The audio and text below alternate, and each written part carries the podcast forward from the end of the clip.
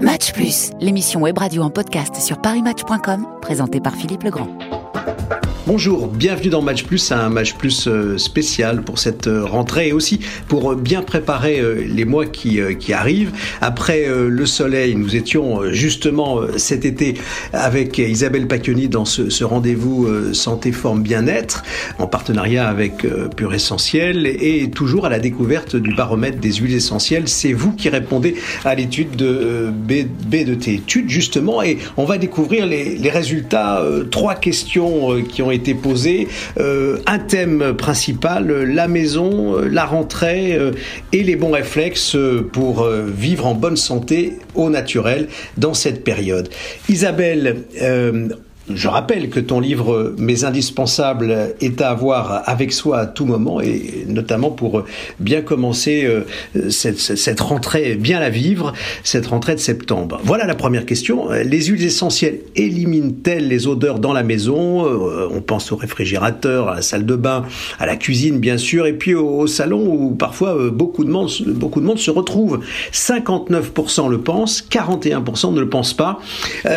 qui il faut départager qui dit vrai et qui dit faux Alors, je pense que ça semble un petit peu évident. Effectivement, tous les petits recoins nauséabonds euh, que l'on peut avoir chez soi, et tu n'as pas cité le petit coin, eh bien, euh, peuvent très bien se faire à la fois désinfecter, désodoriser, parfumer par les huiles essentielles. Euh, c'est évident puisque on sait depuis très très très longtemps qu'elles sont anti antifongiques, antivirales, antibactériennes, donc un fort spectre d'action assainissante, désinfectante, et en même temps, elles ont ces parfums tellement odorants, tellement agréables, tellement naturels, et plutôt que d'utiliser donc des produits ménagers ou des parfums de synthèse très chimiques avec plein de composés euh, qui sont pas très écolos, des gaz propulseurs, enfin on peut tout à fait nettoyer, désinfecter, parfumer toutes les pièces de sa maison avec les huiles essentielles. L'intérêt, c'est que elles sont évidemment biodégradables, elles sont euh, parfaitement éco-responsables et elles sentent merveilleusement bon. On les choisira en fonction de, de leurs activités et de leurs parfums.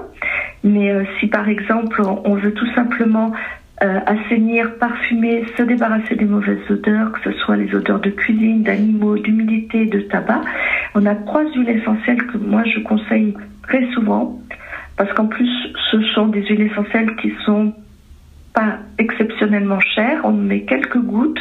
On a le citron bio, on a le sapin de Sibérie, on a l'eucalyptus radié. Donc trois parfums totalement différents.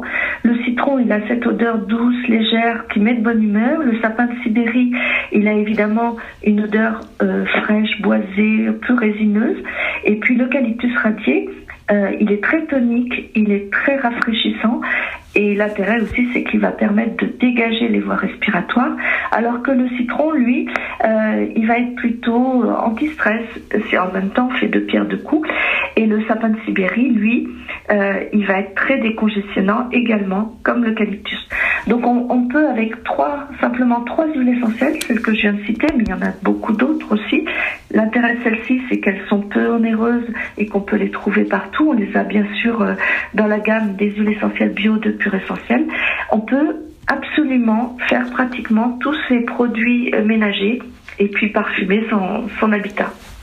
Alors justement, on est dans le parfum, on élimine les odeurs, mais euh, elles ont aussi un, pouvoir, au fond, pour écarter, faire fuir ces, ces bactéries, parfois des virus qui sont dans l'atmosphère.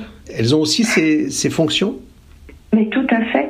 On, sait très bien que, par exemple, depuis très très longtemps, les, plantes aromatiques sont utilisées pour ces propriétés, euh, notamment par exemple, on, on, connaît donc dans la littérature antique Hippocrate, ce célèbre médecin grec, en environ 400 avant Jésus-Christ, euh, pendant les épidémies de, peste à Athènes, faisait brûler des brassiers euh, de plantes aromatiques aux entrées et aux sorties de la ville euh, pendant l'épidémie de peste à Marseille en 1720, euh, tout le monde a dû voir ces gravures. On voit des médecins avec des drôles de têtes euh, d'oiseaux. En fait, ils portaient des masques euh, avec un bec et le bec était garni de substances aromatiques.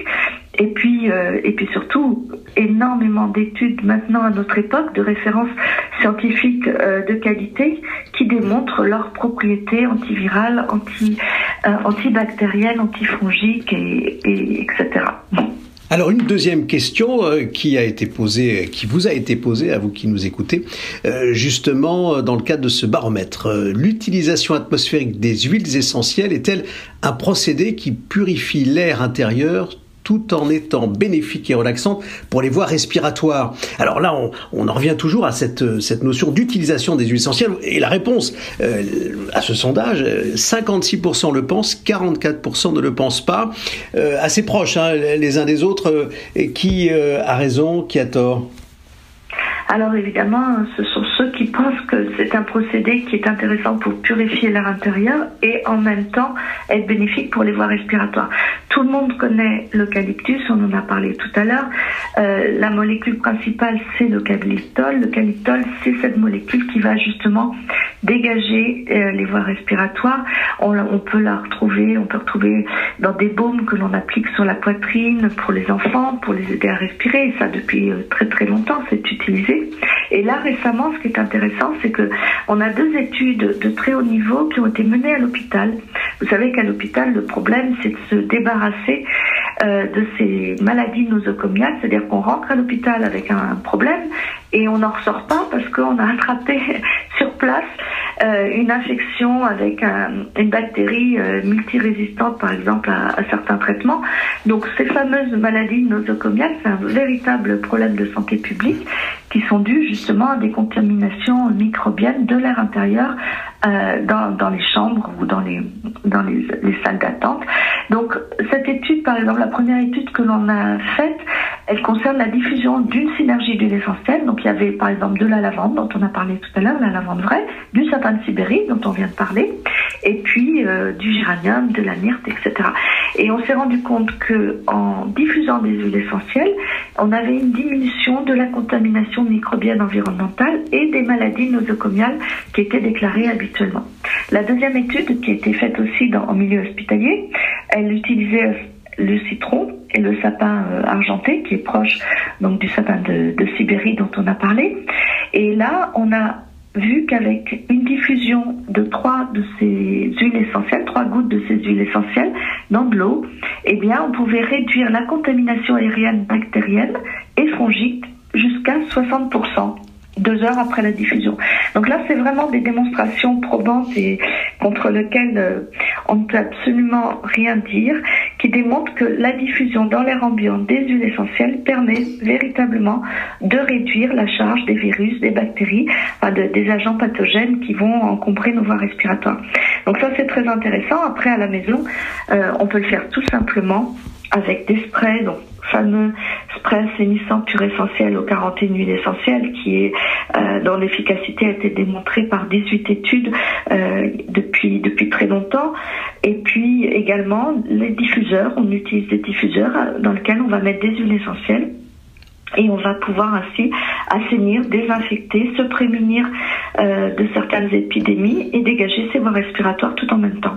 Isabelle, euh, est-ce que tu recommandes aussi cette utilisation-là dans la voiture? Parce que en cette saison, cette rentrée, on accompagne les enfants à l'école, enfin bref, on va faire les courses, euh, on utilise un peu plus la voiture. L'huile essentielle, là aussi, est à utiliser dans, dans l'habitacle?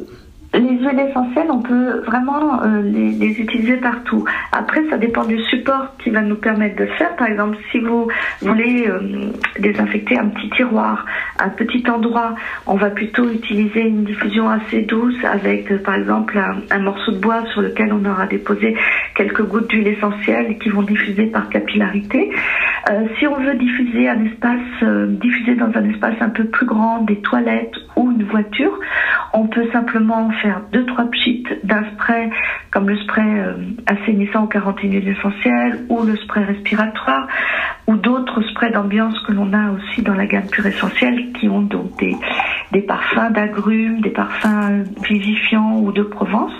Et puis quand on veut euh, diffuser, assainir dans un espace un peu plus grand, par exemple un salon, une salle à manger, une chambre, on va utiliser dans ce cas-là soit un spray, euh, évidemment sans gaz propulseur, soit un diffuseur. Et là, on a des diffuseurs qui fonctionnent comme des, diffusions en nébulisation qui sont assez puissantes.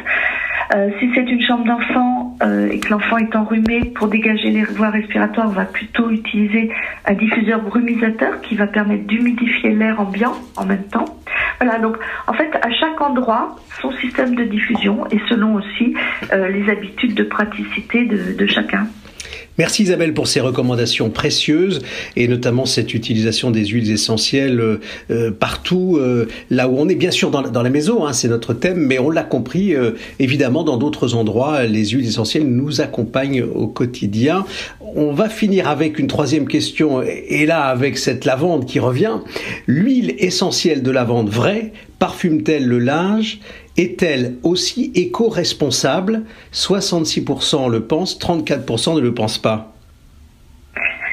Alors là, je, vois que tout le monde a plus l'habitude de, le penser et ils ont raison. Euh, c'est vrai que de plus en plus maintenant, euh, les, personnes ont envie d'utiliser des, des, produits qui soient plus éco-responsables dans leur environnement. Et la lavande qui est extrêmement bien tolérée, même chez les jeunes enfants, elle a ce parfum de propre euh, qui, est traditionnellement associé au bon linge parce qu'effectivement euh, son nom vient du, mot latin lavare qui signifie donc laver. À une époque où on pensait que les maladies euh, finalement étaient, dues, étaient dues pardon, aux mauvaises odeurs et donc, euh, les, personnes pensaient que la lavande avait ce pouvoir thérapeutique. À une époque, on n'avait pas encore démontré toutes ses propriétés par des méthodes scientifiques. Les propriétés thérapeutiques d'assainir, de laver le corps finalement de ces mauvais esprits, de ces maladies. Et d'ailleurs, les, les fameuses lavandières de Provence tirent leur nom de la lavande qu'elles utilisaient pour laver et parfumer le, linge. Donc l'huile essentielle de lavande, effectivement, elle est idéale pour parfumer le linge. On peut le faire de différentes façons. On peut la mettre, par exemple, quelques gouttes dans l'eau du fer à repasser. On peut mettre quelques gouttes d'huile essentielle sur un tissu que l'on va faire tourner avec son linge si on a un séchage. Euh, on peut quelques gouttes directement euh, sur un mouchoir dans ses placards. Enfin, vraiment, on peut la mettre, si je puis dire, un peu à toutes les sauces. Et elle a cette, cette odeur, ce parfum inimitable que tout le monde connaît, qui est associé à cette bonne odeur de propre. Et elle est évidemment totalement éco-responsable puisque pour fabriquer une huile essentielle, on n'utilise que de l'eau et des plantes. Et donc, il n'y a pas euh, d'entrée de jeu de, produits chimiques, euh, de solvants ou quoi que ce soit qui viendrait perturber la naturalité de, cette huile essentielle de lavande. Isabelle, une précision encore, si, tu veux bien. Euh, je reviens sur la question. Est-ce que c'est le mot lavande vraie qui permet de reconnaître qu'elle est éco-responsable? Est-ce que le mot vrai est, important dans la compréhension? Toutes les huiles essentielles sont éco-responsables du moment qu'elles sont bio, qu'elles sont fabriquées selon les bonnes pratiques de, qualité, qu'elles sont 100% pures, euh, 100% naturelles, non dénaturées, non déterpenées, non rectifiées. Euh, toutes les huiles essentielles sont éco-responsables. La lavande vraie, je pense qu'on l'a appelée ainsi pour la différencier des autres lavandes parce qu'il y a énormément de, d'espèces différentes de lavande. Et comme c'était la plus connue, la plus ancienne, la plus utilisée, on l'a appelée euh, lavande vraie. Son vrai nom latin, c'est donc Lavandula angustifolia. Et ça, c'est très important de le répéter parce que c'est vrai que selon les pays, on a des habitudes, selon les traditions, on peut donner énormément de noms à la même plante. La seule façon de bien connaître, de bien reconnaître une plante, donc une huile essentielle, c'est d'utiliser son nom latin. Là, il n'y a pas d'erreur puisque tous les spécialistes et tous les scientifiques du monde entier parlent cette langue quand il s'agit de l'utiliser pour euh, identifier les espèces. C'est aussi d'ailleurs ce que tu dis, hein, Isabelle, dans Mes indispensables, euh, le livre euh, de poche à avoir avec soi et, l'emporter ou le consulter à, tout moment lorsqu'une question se, se, pose euh, sur la santé, le bien-être, la forme. Et, là, il y a aussi un lexique, hein, il est bien fait, il y a dans ce lexique hein, des références, comme tu le disais à l'instant, pour expliquer l'origine de cette lavande. là, et, dans ce livre, vraiment, on retrouve à la fois les origines, leur utilisation, ce qu'il faut en faire et comment les, les avoir près de soi et les utiliser lorsque cela est, nécessaire. encore une fois, mes indispensables et ce guide. J'ai envie de te demander, parce qu'on se, se, rapproche au fond de ces derniers mois de l'année, est-ce qu'il y a au fond un, ouvrage auquel tu penses et sur lequel tu, tu travailles? Je sais qu'il y en a un euh, important qui se prépare. Est-ce qu'il est peu tôt pour en parler ou tu peux en dire un mot? Oh, c'est peut-être un peu tôt, mais on peut dire que normalement, j'espère en tout cas, parce que je suis en train de travailler euh, ardemment sur cet ouvrage, qu'il y aura une nouvelle édition du livre de l'aromathérapie que j'ai écrit qui s'appelle Aromatherapia et qui a l'avantage de, donner à la fois des explications euh, très techniques, très pratiques avec des recettes. Il y aura 600 recettes euh, pour utiliser les huiles essentielles et en même temps de très beaux reportages photos puisque, comme tu l'as dit, Pure Essentiel est très attaché au, prix nature et environnement du photoreportage étudiant en partenariat bien sûr avec Paris Match.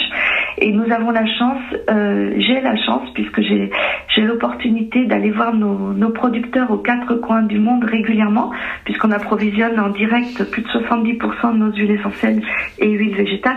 J'ai la chance de voyager, j'ai la chance de rencontrer euh, les producteurs de lavande dans le sud de la France, euh, les producteurs de Gaultérie au Népal, les producteurs de menthe en Inde, etc. Et ça nous donne donc de fabuleuses euh, histoires à raconter, de très belles images.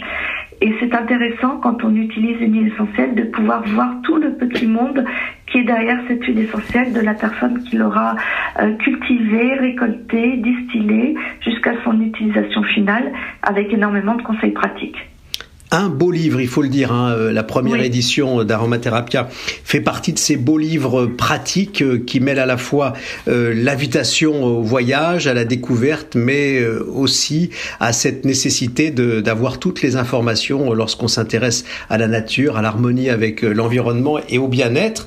Mais en attendant le tome 2 ou la deuxième édition réactualisée, mes indispensables sont là.